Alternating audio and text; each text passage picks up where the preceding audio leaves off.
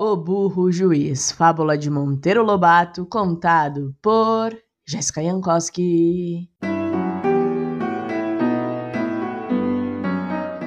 Disputava a gralha com o sabiá, afirmando que a sua voz valia a dele. Como as outras aves rissem daquela pretensão, a barulhenta matraca de penas, furiosa, disse: de brincadeiras. Isso é uma questão muito séria que deve ser decidida por um juiz.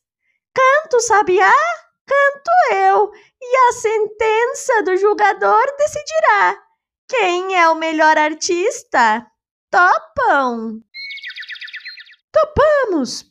piaram as aves. Mas quem servirá de juiz? Estavam a debater este ponto quando zurrou um burro. Nem de encomenda! exclamou a gralha.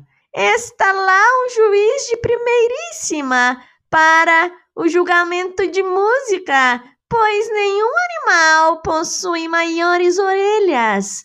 Convidemo-lo. Aceitou o burro, o juizado, e veio postar-se no centro da roda. Vamos lá! Comecem! ordenou ele.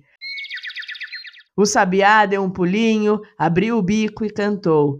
Cantou como só cantam sabiás, garganteando os trinos mais melodiosos e limpos, uma pura maravilha que deixou mergulhado em êxtase o auditório em peso. Agora eu, disse a gralha, dando um passo à frente e abrindo a bicanca, matraqueou uma grita de romper os ouvidos dos próprios surdos.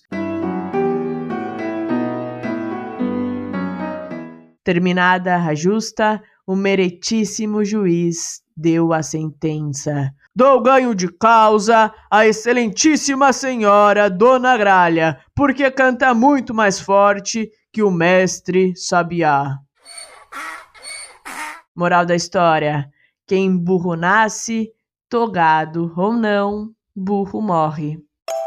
E aí, o que você achou dessa história? Se você gostou, não se esqueça de curtir e seguir este podcast no seu player favorito. Beijos e até a próxima história!